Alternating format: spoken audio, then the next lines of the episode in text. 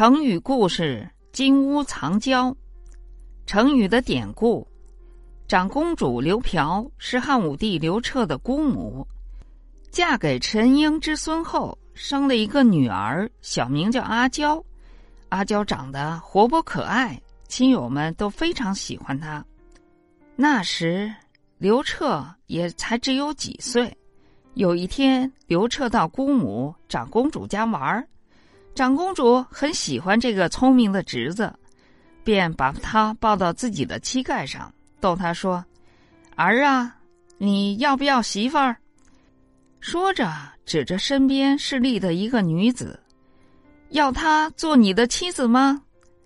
刘彻说：“不要。”长公主身旁侍奉的人有一大堆，长公主一个个的指过去问。